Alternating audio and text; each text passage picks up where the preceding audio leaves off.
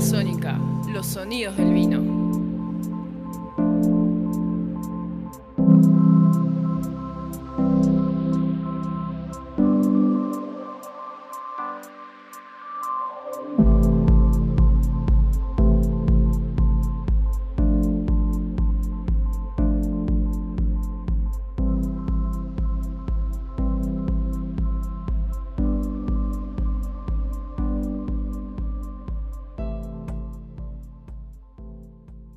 Veo un poste que pasa y se va, hasta que veo otro poste que pasa y se va, pero nunca se va del todo, porque en la ida queda la estela.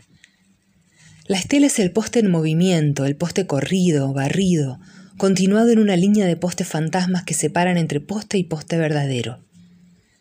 El verdadero se continúa en varios fantasmas hasta que otro verdadero anuncia que hay algo real después de todo. La hora es la del alba, a veces, en lo alto de un poste hay un nido de hornero. Es la interrupción de la cadena que se arma en la secuencia de postes.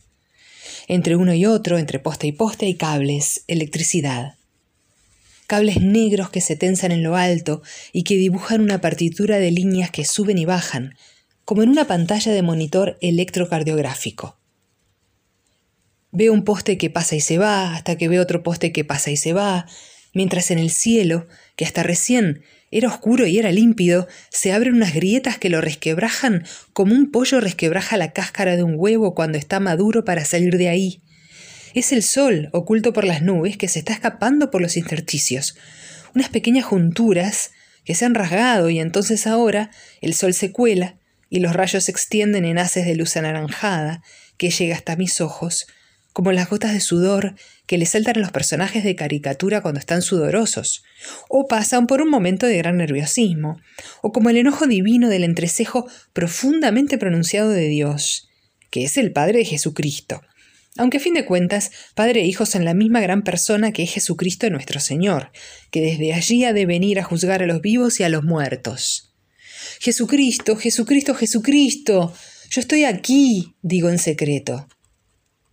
Cuánta violencia para amanecer, pienso, y vuelvo a las líneas negras que suben y bajan y siguen, en un recorrido siempre igual, pero con trampas. Veo entonces la nuca de mi padre, mi padre, el que conduce el auto. El pelo prematuramente blanco baja con ondas hasta el cuello. La cabeza está apenas ladeada hacia la derecha, en un gesto natural que yo repito. El asiento es erguido, mi padre es erguido. Maneja rápido, pero con cuidado. Yo le tranco el botón de la puerta. Ahora sí está a salvo. Yo también, porque mi padre no caerá a la carretera y yo seguiré teniendo padre porque él no caerá. Miro el perfil y la nuca de mi madre, que mira a mi padre mientras le alcanza con cuidado un mate. Lo mira de reojo y vuelve a mirar al frente, con un gesto vago de desaliento.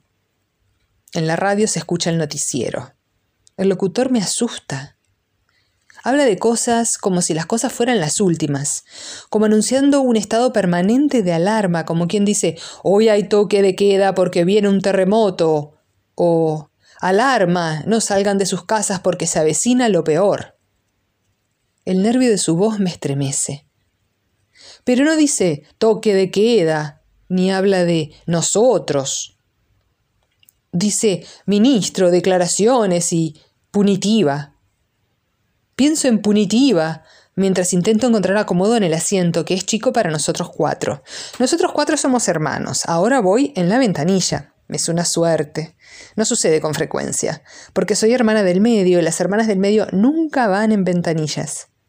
Pero el viaje es largo y mis padres resolvieron sortear los lugares para que no gritáramos y no los molestáramos, porque es peligroso. Nadie quiere que choquemos, ¿verdad? Entonces tranquilícense y cállense la boca. Entonces, yo estoy en la ventanilla. Pero no ilusionarme, porque dentro de 200 kilómetros iré a parar al medio, que es mi lugar, de donde nunca debía haber salido.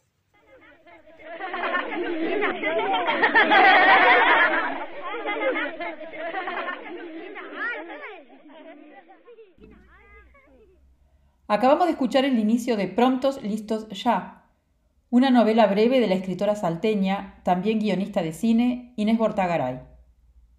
La lectura es de mi amiga Ruth Malán quien se define como amante del helado de limón, del viento en la cara y de la bicicleta.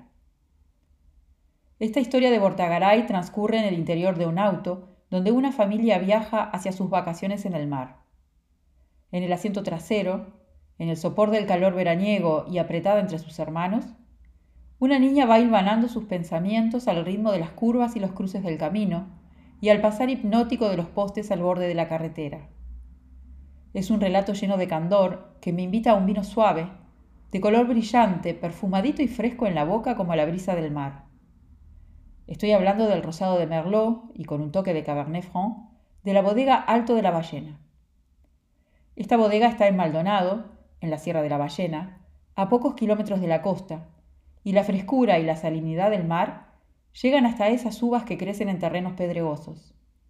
El resultado es así un vino de buena acidez y con aromas a frutas frescas, como frutillas, cerezas maduras y cítricos.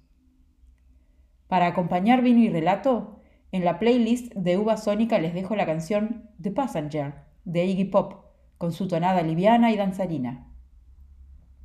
I am a passenger, and I ride and I ride. Hasta la próxima semana, mis pasajeros sónicos.